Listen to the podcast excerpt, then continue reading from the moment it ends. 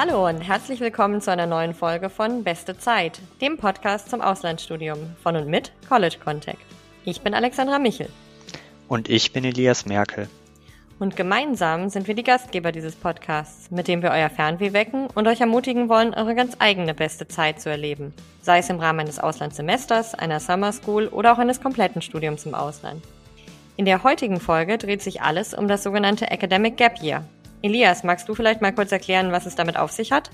Klar, gern. Beim Academic Gap Year handelt es sich um eine Art Schnupperstudium im Ausland, das ihr im Zeitraum zwischen eurem Abitur und eurem geplanten Studienbeginn in Deutschland absolvieren könnt. Ihr könnt dabei in ganz unterschiedliche Fachbereiche hineinschnuppern, ohne euch im Vorfeld festlegen zu müssen. Dadurch ist das Programm besonders dann eine tolle Option für euch, wenn ihr noch nicht genau wisst, was ihr studieren möchtet oder wenn ihr eure geplante Studienwahl einfach nochmal überprüfen möchtet. Genau. Ein solches Academic Gap Year ist an vielen unserer Partnerhochschulen in Europa, in Nordamerika, in Ozeanien und sogar in Asien möglich.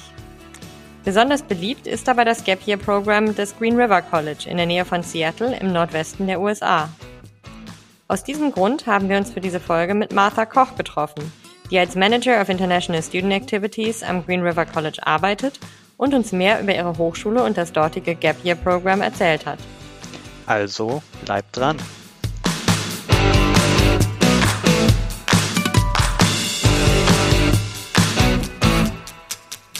Hi, Martha. Welcome to our podcast.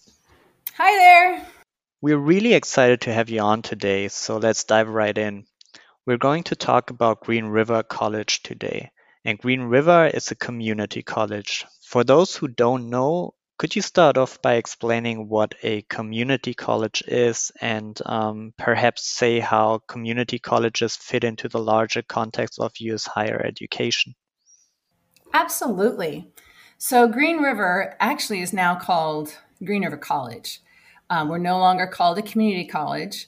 But what a community college is, is it focuses on um, the first two years of the American university system, all of your general required classes, such as English, mathematics, science, um, art, physical education, all these basic classes that no matter what school you go to, you have to take. So you could go to Harvard and take English 100 in a class of 500 people for a couple of thousand dollars, or American students more and more deciding to go to a community college like Green River and take English 100 in a class of 25 for just a couple hundred dollars.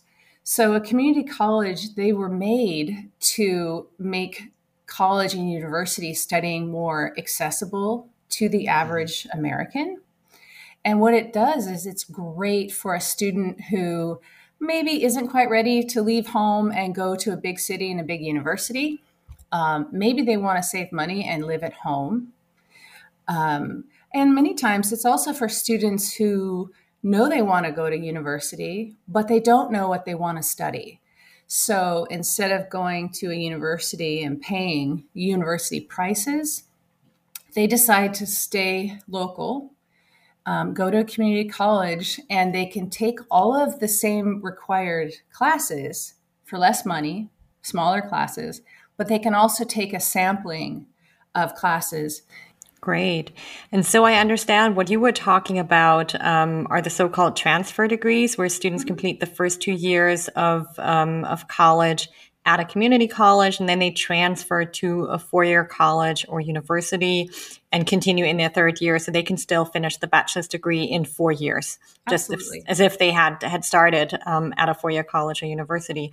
But then, in addition, I understand that community colleges serve another purpose in that they also offer a lot of vocational programs and upskilling programs and professional programs. Can you talk just briefly about that as well, just to because I think it's very different to the German system where we have what we call the duale Berufsausbildung, where people um, people go to vocational school and then at the same time they do an apprenticeship um, at a at a company or organization, um, and I think that's something that the community college system does in the U.S. as well, right?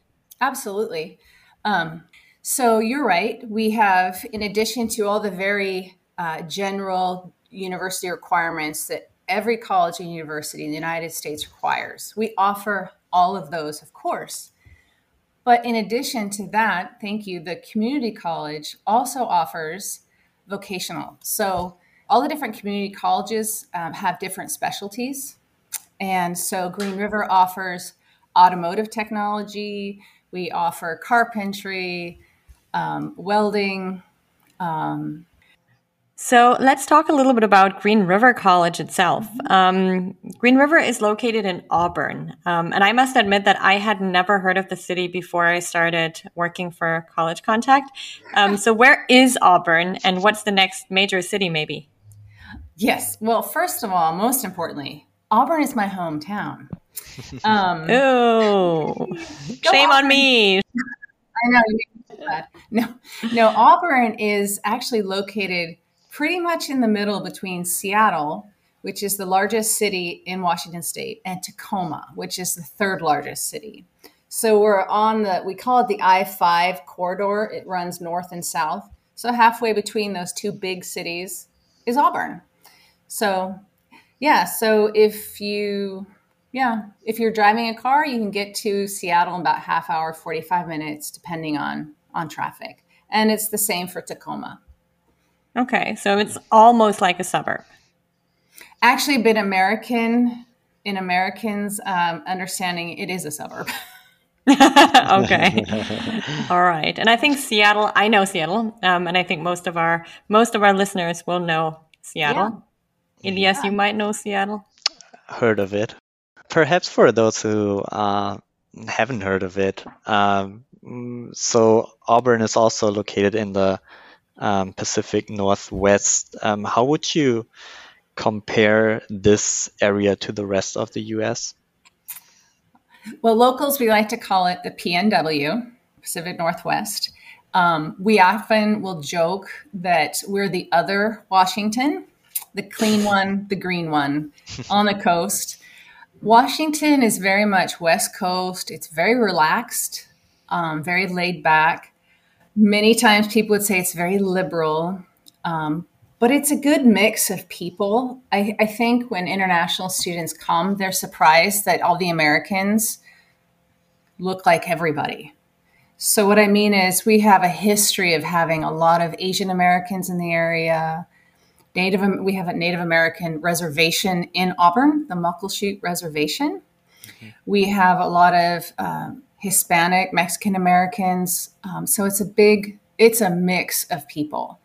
And so when international students come to campus, they they fit right in. No one's going to look at them and know you're not from mm-hmm. here because it's such a mix of people in Washington State in the Pacific Northwest. Mm-hmm. And um, I think Seattle is also very, very close to the Canadian border, right? So for students who would be keen maybe to go to to Vancouver, um, that would be kind of a, a, relatively short drive. Or I think there's there's a ferry also going over to mm-hmm. uh, Vancouver Island, right? Yep, absolutely. Um, really close. You can take a ferry, uh, the Victoria Clipper, and you can get to Canada. I've taken students on that trip so many times and we see whales, and I can't remember how long it takes. It's like an hour um, from downtown Seattle to Victoria. And you can also drive, I think it's about a three hour drive um, to the border to go to Vancouver. So it's for an American understanding, it's pretty close. I think that's fantastic because I think um, for students who might be a little undecided of whether they want to go to the US or Canada, um, then Green River College might be a really good fit because they can have the best of both worlds. They have Seattle close by, they have Vancouver close by. Um, and if it's easy to kind of just cross the border and, and go to Vancouver, I think that's really cool. So, no lack of travel destinations, it seems. no, there's plenty. All right. But let's go back to um, Auburn and uh, the campus um, at Green River College. Can you describe what the campus is like? Let's put it this way it's like working in the forest. so um, the Green River has got like 180 acres. And we've always, the campus is always, it's important to keep all of our trees. So we have lots of trees on campus. Um, sometimes students, when they first come to campus, they're like, oh, I can't find my way around. um, can we, they actually say, can you cut down some of the trees? And we're like, no, you need to read a map. Look, here's the map, read the map, you'll be fine. Um, but we do have lots of um, trees and flowers and grassy areas. Um, we actually have our own forest on campus with lots of trails because we offer, well, sorry, I'm jumping ahead, but we offer forestry classes. And for the people in forestry classes, when they first start, they just go out to campus to the forest and learn to do forestry. Um, one tip students don't believe me until they've been at the college for a few days. Don't feed the squirrels. Just don't. Because you will see these crazy squirrels running around with half a french fry hanging out of their mouth. or they will they will stare you down if you're holding your lunch outside they will come up and look at you like to intimidate you to give them your it's like you're a squirrel chill and those are the big North American squirrels, right? Because you know, here in Germany, you have these cute little kind of fox red squirrels yes, um, yes. that are cute and nice, and you can feed them when they come to your balcony. Um, but I know in North America, and I've, I've seen them in parks in, in New York City, I've seen them on other university campuses. They're huge. They look like squirrels on steroids. Well, the funny um, thing is, and they will chase you. Yes. Yeah, they will. Like, I don't want to. I don't want to scare anyone, but it's like they are. They're they're quite something, right? Yeah, and the thing is, we have those squirrels that you mentioned, Alex. We have the cute little ones. Those are the native ones to the Pacific Northwest, the small ones.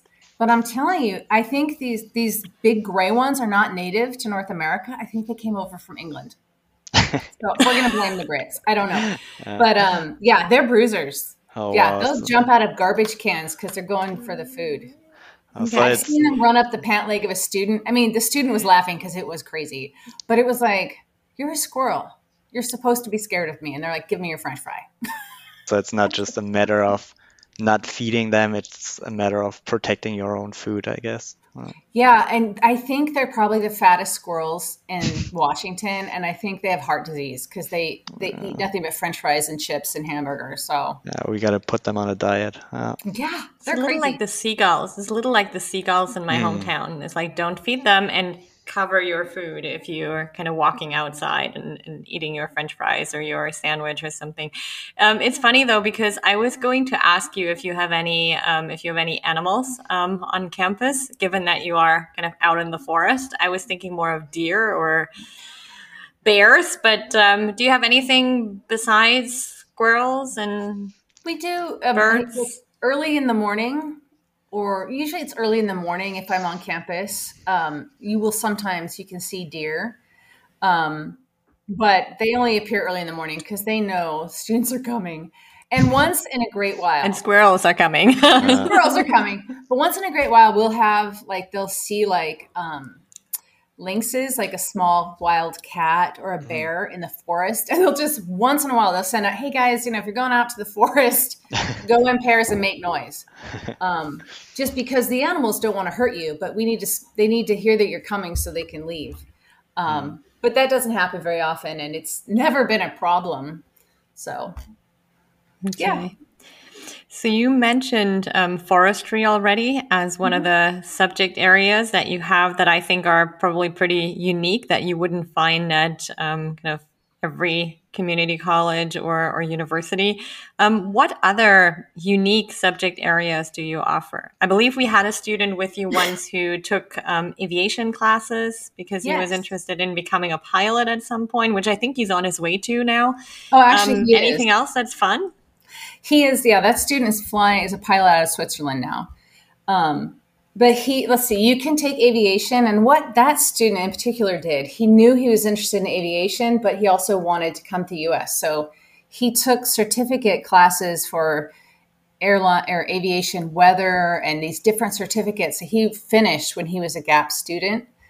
Uh, we also have two radio stations. So if you want to get some kind of uh, training in being a DJ, you can join the radio stations. And the great thing is, for an Ameri- for people in the United States, the terrible time to be assigned DJ work is the middle of the night.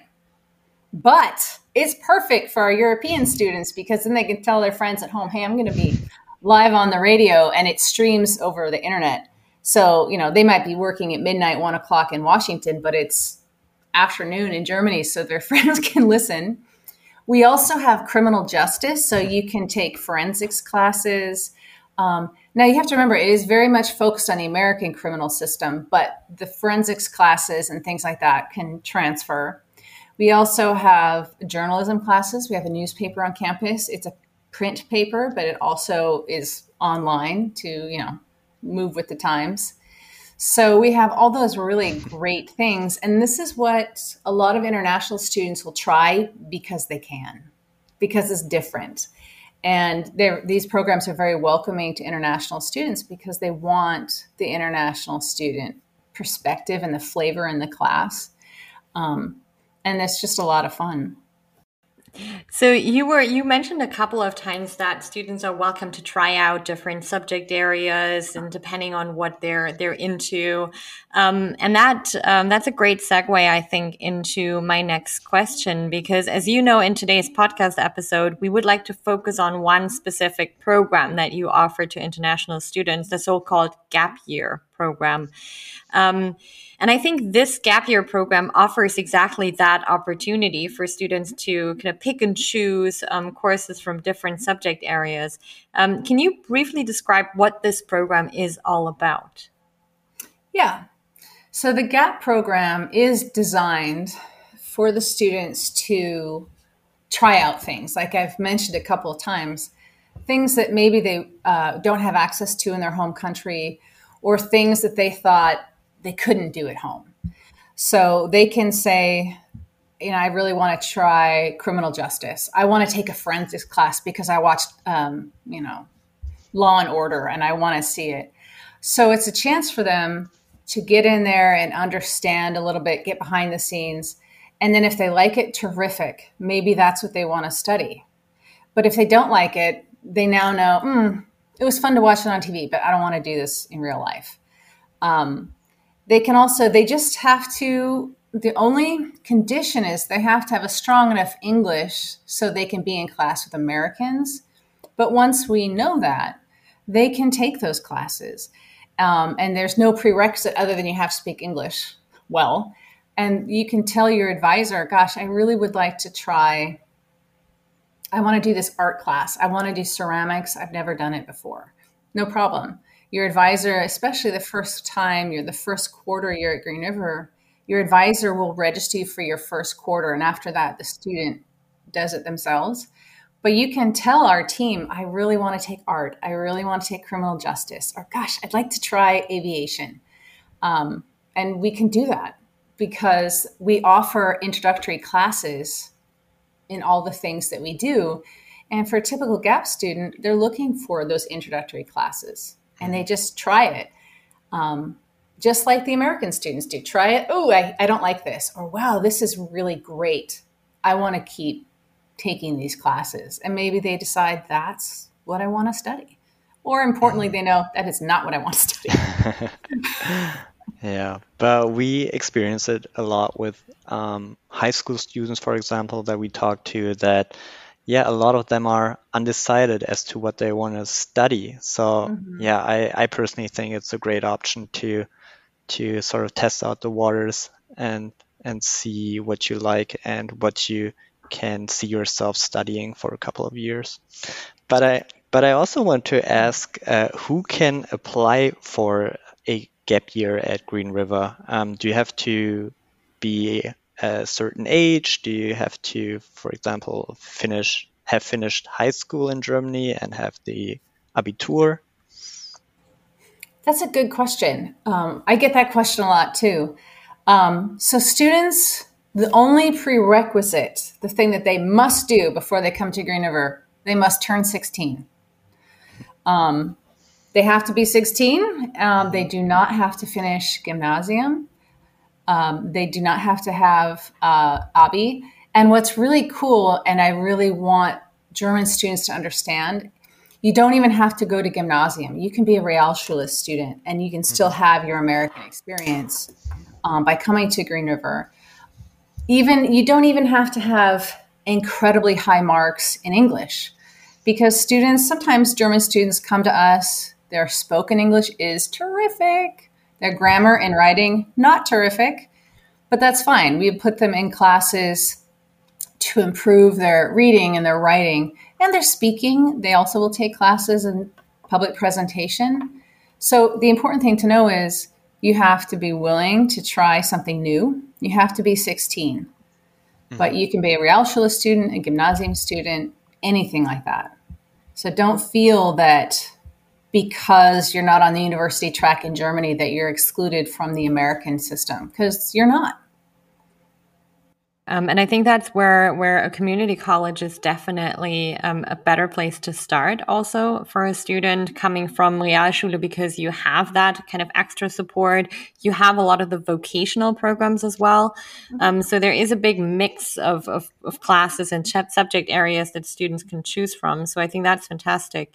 And I also think that it's less common for students coming from Realschule to to go abroad and to study abroad for a year um, and to be able to have that opportunity um, at at a U.S. college, and then come back to Germany and see if maybe they want to pursue their their their high school um, and take the Abitur later on, or if they want to start vocational training in Germany.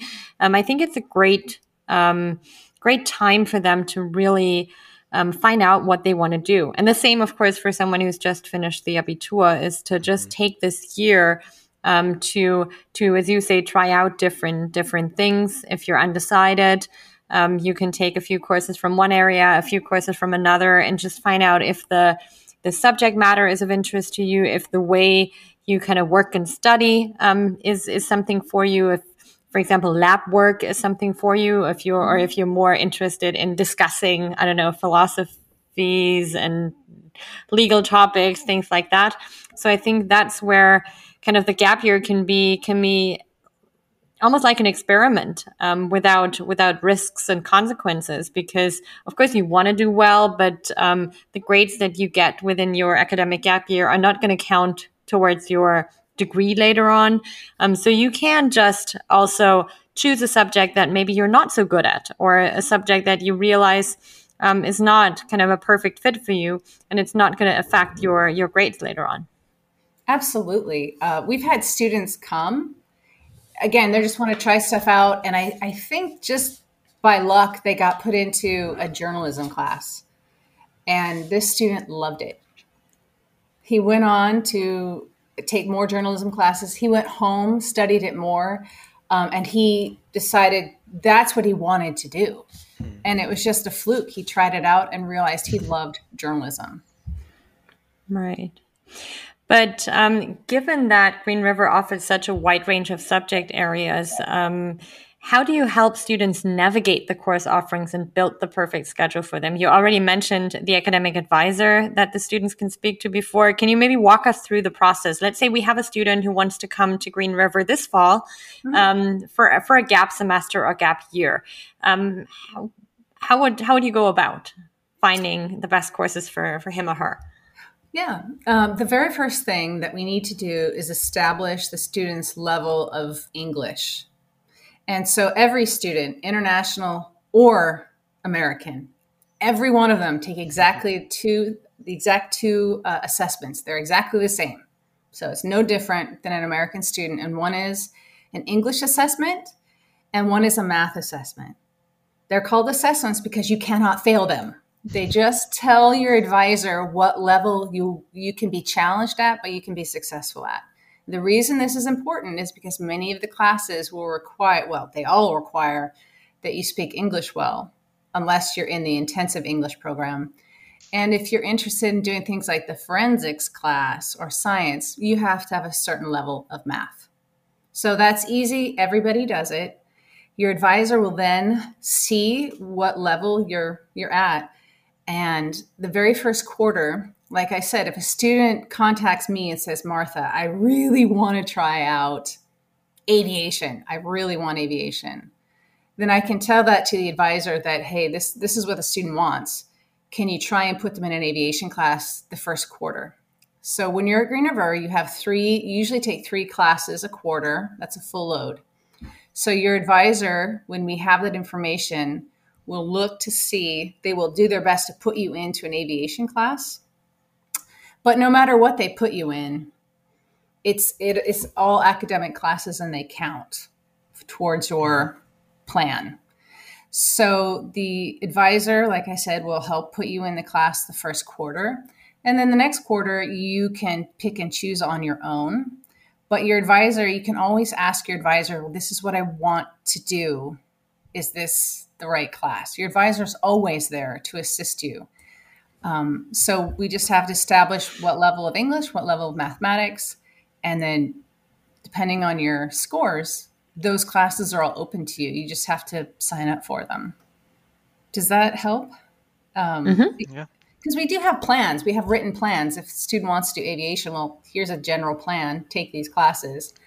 Or a student can just, because they're gap, they can take whatever classes they qualify for, and it doesn't matter because they're just testing it out.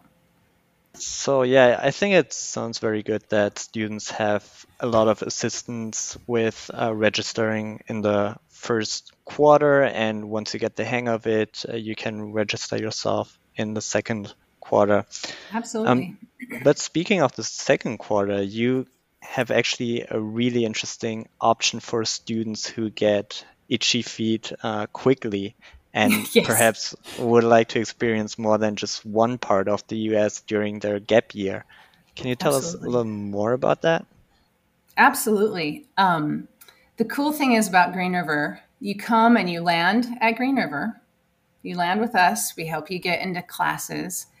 And then students can tell us before they come or in September or October, gosh, I would really like to transfer meaning to change schools, which is completely a normal thing in the United States.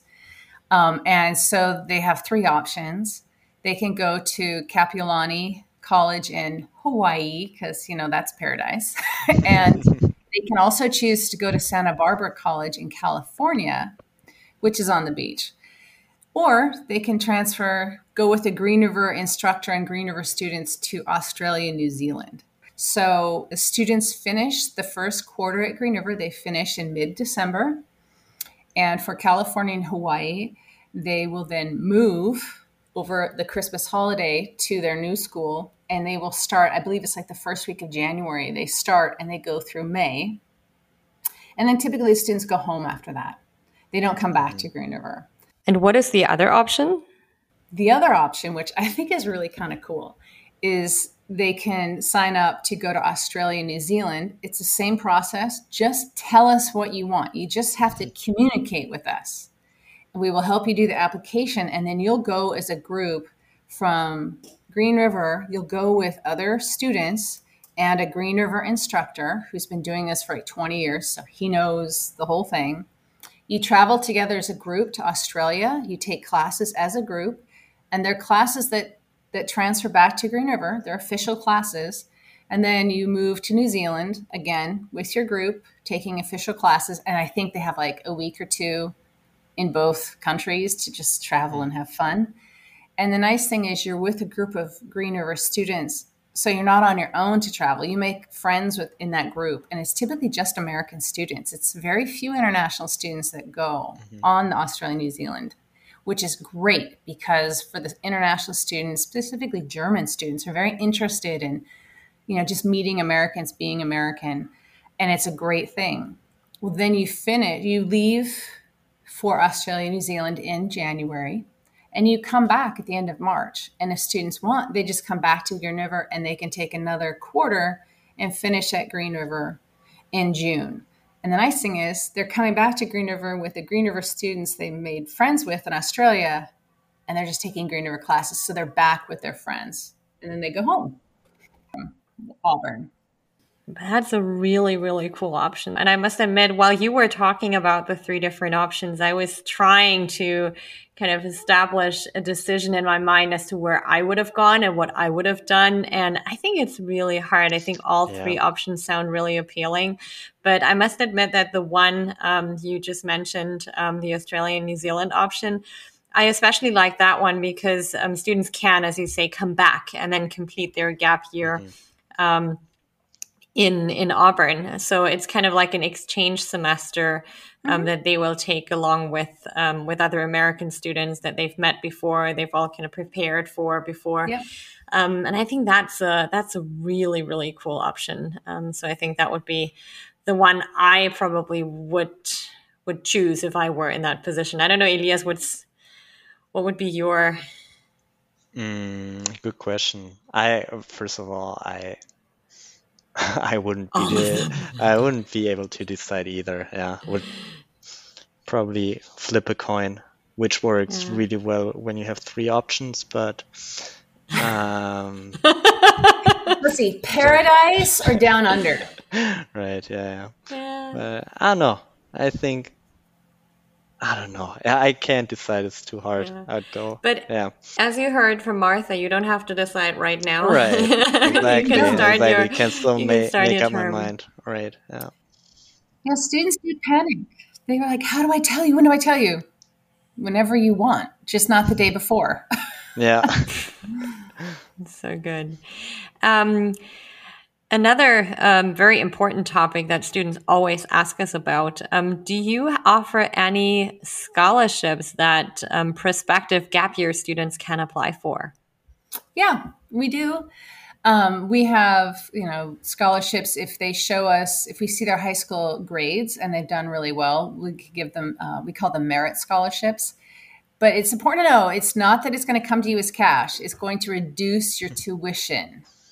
So it, it, it reduces your tuition by uh, $500 or more. Um, so yeah, we have those. And one thing that I like to do that I did with your student who's now the pilot in um, mm-hmm. Switzerland, he came and he applied to work for me. And um, he came in, and what he did was he worked with this student events team and he just helped them put on trips and parties. And sadly, you know, if you're planning the trips and parties, you have to go on the trips or the parties, and you get oh, paid so to be there. It's oh, terrible. Oh, um, but they they just it's a campus job, and they get you know a paycheck every two weeks for the time that they worked. And Pascal, your student, was so amazing that I said, you know, let's let's keep you. So I just he started working for us in October, and he worked for us until he finished his gap year in June. So planning Halloween parties and things like that, ski trips. He actually even came along to a couple of fairs um, on your behalf. I don't know if you remember, yeah. um, but so um, he, he just, attended a couple of fairs, and he was he was he was an absolute rock star with with amazing. students because, of course, it makes a huge difference if we talk to students or you talk to students, or if a student who's done the same program and who's had that experience um, is talking to students. So, um, yeah, that was fantastic yeah, he uh he just messaged me. Um and so we're sta- he actually when he left Green River, um, he was just such an amazing student that I said, "Oh, don't pay for a hotel." So he actually stayed with my family in my house for like two weeks. um, my kids love him. They, you know, they thought he was a lot of fun. But that's the thing is, we have it's such a intimate group for the you know, German students that um, we get to know them really well. And, mm. you know, I'm always on campus to help them out. They would swing by my office, ask questions, or just ask me how I was doing. And just, we've had such wonderful students from Germany. Mm. Um, they're very independent, but they're just, yeah, they're wonderful. And we have a good relationship with them. And I know that you personally have a strong connection to Germany and you even speak German quite well. Um, how come? okay. Yeah. Um, when I, well, when I was younger, I started studying German when I was like 12 because that meant I would have to leave the United States to speak it. I didn't want to take Spanish because I could go to Mexico and that was too close to home. So I studied German. I did a year at the Albrecht Ludwig Universität in Freiburg in Breisgau. And then I went back to Germany on a Fulbright scholarship. I went to Leipzig, where I taught English as a Fremdsprachenassistentin in the F.A. Brockhaus Gymnasium in Leipzig. And then I taught English at Berlitz for three years because I love Germany and I think Germany is awesome. I love the people, I love the food. Yeah, married a German, now we have little Germans running around our house um, that are ours. so yeah, I love Germany, and I just really, really, really respect and like the culture and the people, and so it's it's really fun.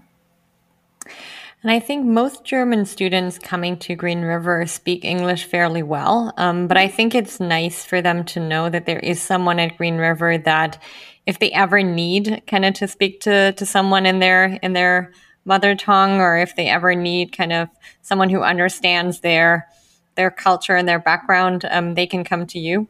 Um, I think that really helps. And I think that some, some of our students have actually mentioned that as well uh, in the past that um, you always have a kind of special bond with the German students and oh yeah of course with the kids speaking German and all of that so yeah absolutely and I know your students probably don't really care about this but sometimes we have parents who just have questions they maybe they don't mm-hmm. quite understand the system and they just want to talk to someone who's who's here and that's no problem i've talked to a couple of parents um, mean, it wasn't that there was a problem. It was simply they wanted to understand better from someone who's here. Hmm. And I don't mind talking to parents. Um, now that I have children, I, I get it. It's like, where are you sending right. Well, I understand that you don't only take care of the German students, but you also take care of their pets when they leave. What's the story behind that? a few years ago there was a group of students uh, they they were so great and they had these goldfish manny and melvin the goldfish that was the story oh my word so they got these fish they adopted and they were little tiny goldfish and they had them in their apartment at the college and these were their their babies and then they came to me at the end of the year and one of the young women victoria was kind of upset she's like i don't know what we're going to do they, the, the pet store won't take them back. We're not going to flush our goldfish. I said, no, no, no. You're not going to flush Manny and Melvin. That would be bad. So we adopted Manny and Melvin like three or four years ago. And uh, we sadly, Melvin passed away a few months ago. But we had these fish, and then my husband was like, wait a second, you know, we can adopt fish. We'll even take houseplants, not a problem. But he said, the German students cannot adopt dogs and cats. We will not adopt dogs and cats. I'm like, but they're your countrymen and they have pets. And he's like, no, we'll do fish and we'll do plants, maybe a bird. He's like, but no, no dogs and cats. I'm like, okay, no dogs and cats. I'll tell the students. Uh, but now, thank you to German students, now I have a, a 10 gallon aquarium downstairs with tetras, mollies. yeah. yeah, we're, we're getting pets and we never had them before. But the German students, we now have pets. So it's oh good to know God. for future students who might hear this that Freshwater uh, fish, no salt fish, right. because those are just harder to handle. Freshwater fish. All right. All right. Duly noted. So let's talk a little bit about types of accommodation. Where can students stay during their gap year at Green River College? Yeah, yeah, that's a good question. Green River offers two housing accommodation choices. The, the first one, the more traditional one for international students, is um, host families. We do have over 400 host families. That's a whole oh, lot. Oh, wow. um, and believe it or not, every host family, their house has been visited or inspected by a Green River team member to make sure they have a private room that's furnished with a bed, a desk, dresser, closet, and a shared bathroom.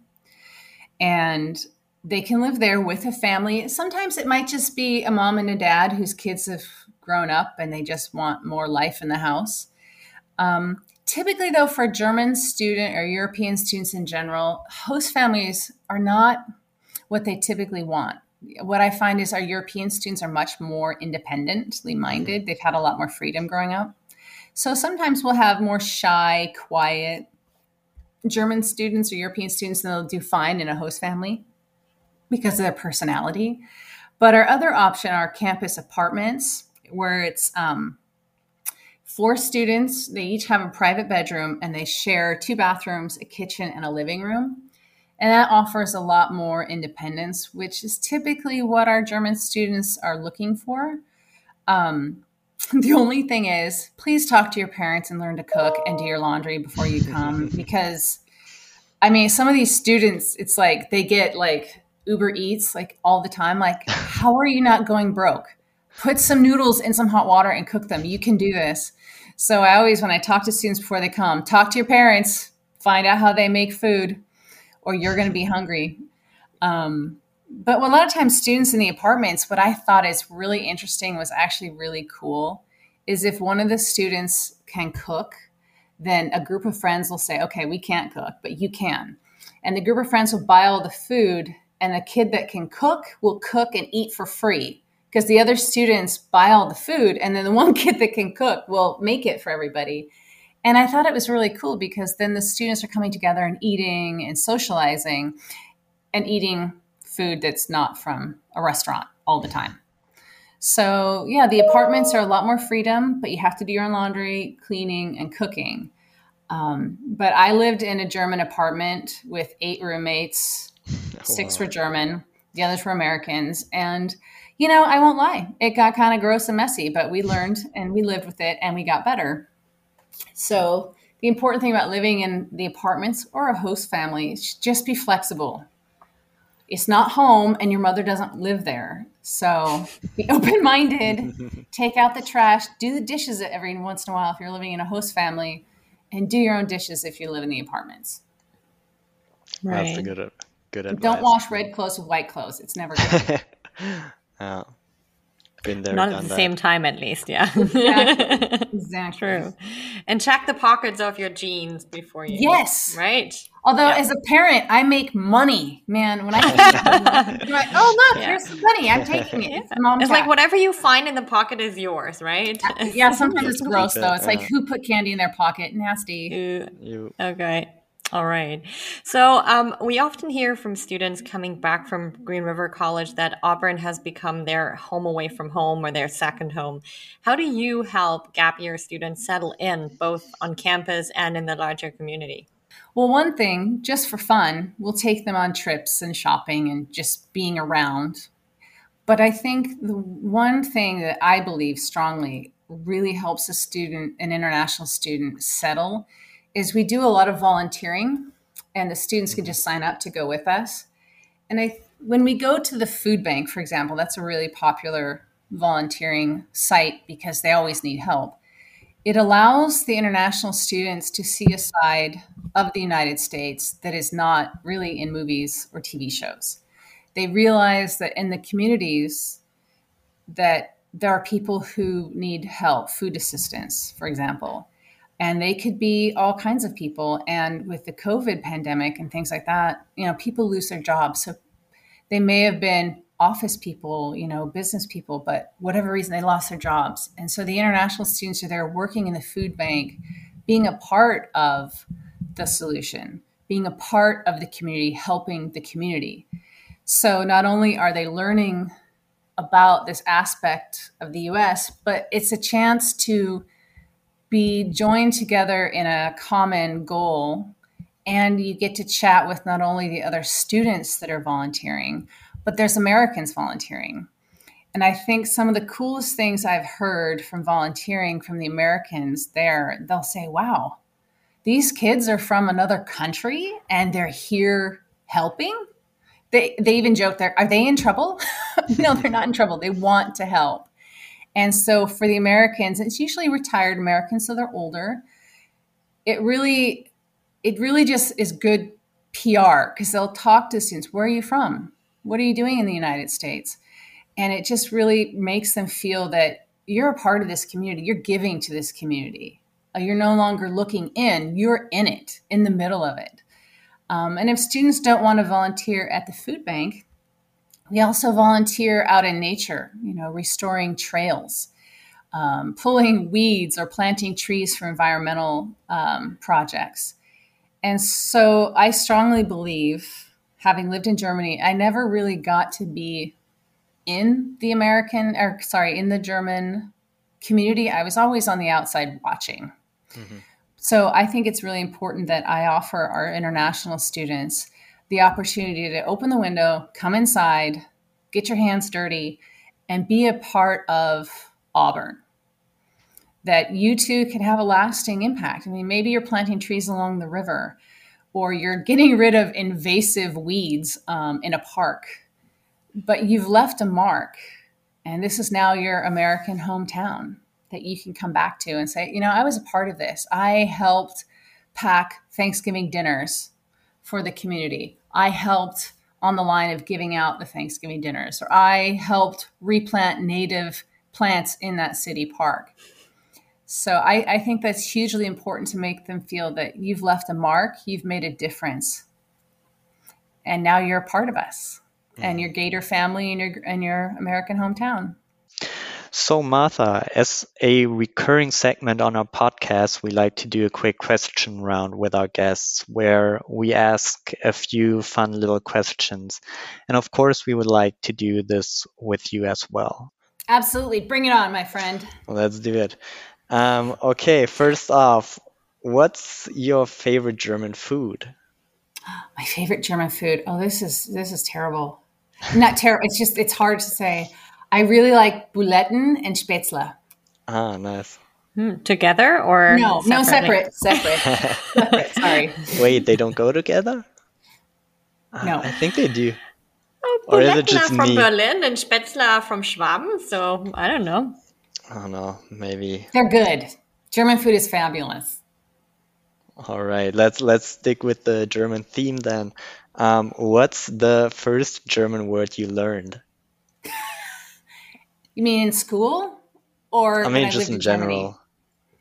The first German word I learned, not in school, just like in real life, is I was living in a Freiburg and Breisgau, listening to the radio, and they kept saying this word over and over and over again at all times of the day.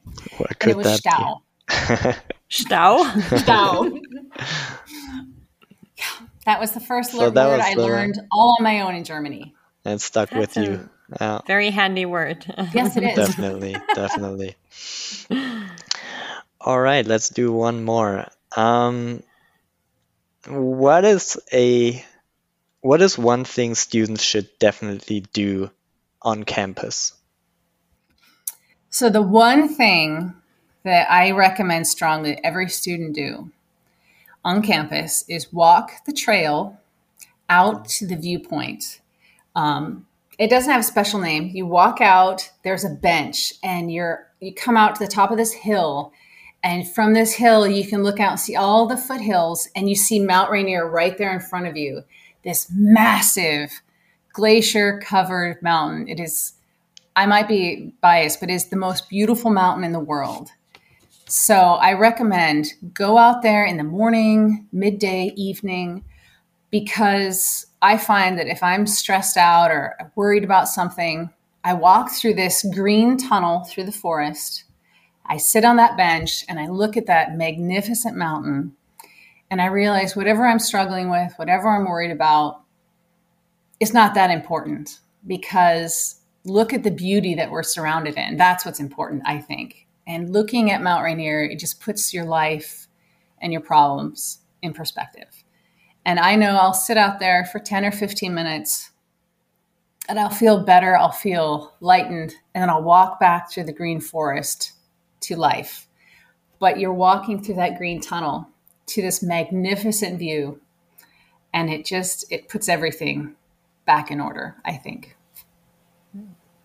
Wow, that sounds beautiful for sure. stunning. Um, I think we're done with the quick questions, right, Elias? Mm-hmm. Or do you have? You're done. Yeah. Um, so I have one more question um, that just came to my came to mind. Um, what what advice would you give students and, and parents maybe who are still undecided whether a gap year in the U.S. and more specifically at Green River College is the right choice? What advice I would give? Mm-hmm. Well, for the parents, I would let them know that, you know, everyone in the international programs department, they have families, they have kids. And so we understand what a big responsibility it is for us to receive your student. Um, and we understand as a parent what that means. For the student, you know, it at no other time in your life you're going to be able to free, be free enough to explore something. You don't have any commitments, you don't have your own family. So, yeah, it might be scary, it might be stressful, but do it. Take a jump. you'll be surprised at what you can handle, what you can do, and what you find out about yourself and who you really are when you're in an environment where you can be anything you want. No one has any preconceived ideas about you. And you can show yourself that you really are a unique, talented individual, that you can do it. And we want to be a part of your story. That wow. sounds great. What a great closing statement. Yeah. Right. I really don't know what else to say because, as you said, Elias, that that was the perfect closing statement.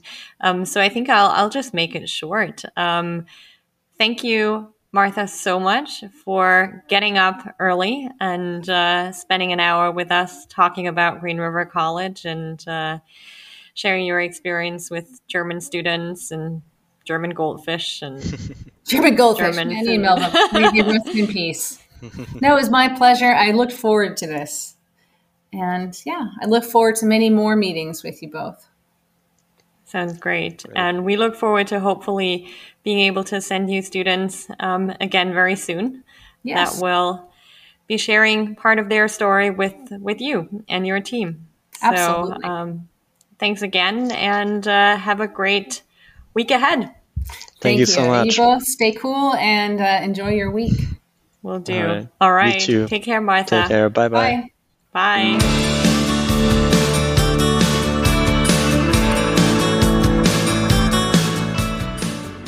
Ich glaube, so ein Academic Gap Year nach dem Abi hätte ich auch gut gebrauchen können. Ja, wieso? Ich fand es damals richtig schwierig, mich für ein Studium zu entscheiden, weil mich so viele verschiedene Dinge interessiert haben. Ich glaube, dass so ein Academic Gap Year mir echt dabei geholfen hätte, ein bisschen Abstand zu bekommen, meine Gedanken zu sortieren und vor allem noch ein besseres Bild von den einzelnen Fächern zu kriegen. Hm, ja, stimmt. Dafür ist ein Academic Gap hier wirklich gut geeignet. Was ich aber auch richtig super finde, ist, dass man im Prinzip zwei Fliegen mit einer Klappe schlägt. Man kann sein Fernweh stillen und gleichzeitig ohne Druck erste Studienerfahrung sammeln. Das ist echt viel wert. Ja, das finde ich auch. Wenn ihr da draußen jetzt selbst Lust auf ein Academic Gap Year bekommen habt, vielleicht sogar am Green River College, dann schaut doch mal in unsere Show Notes. Dort findet ihr Links zu unserem Ratgebertext zum Academic Gap Year, zum Hochschulprofil des Green River College und zu den Erfahrungsberichten, die wir in den letzten Jahren von ehemaligen Gap-Studierenden erhalten haben. Außerdem findet ihr in den Shownotes wie immer auch unsere Kontaktdaten. Meldet euch gern bei uns, wenn ihr mehr über die Möglichkeiten eines Academic Gap Years erfahren möchtet. Unsere Beratung und Bewerbungshilfe ist komplett kostenlos, da wir von unseren Partnerhochschulen für unsere Arbeit bezahlt werden. In der nächsten Folge unseres Podcasts werden wir mit der San Diego State University aus Kalifornien eine weitere sehr beliebte Partnerhochschule zu Gast haben, an der übrigens auch ein Academic Gap Year möglich ist. Am besten abonniert ihr unseren Podcast einfach direkt, damit ihr gleich informiert werdet, wenn die Folge online geht. Für heute sagen wir vielen Dank fürs Zuhören, bis bald und habt eine gute Zeit.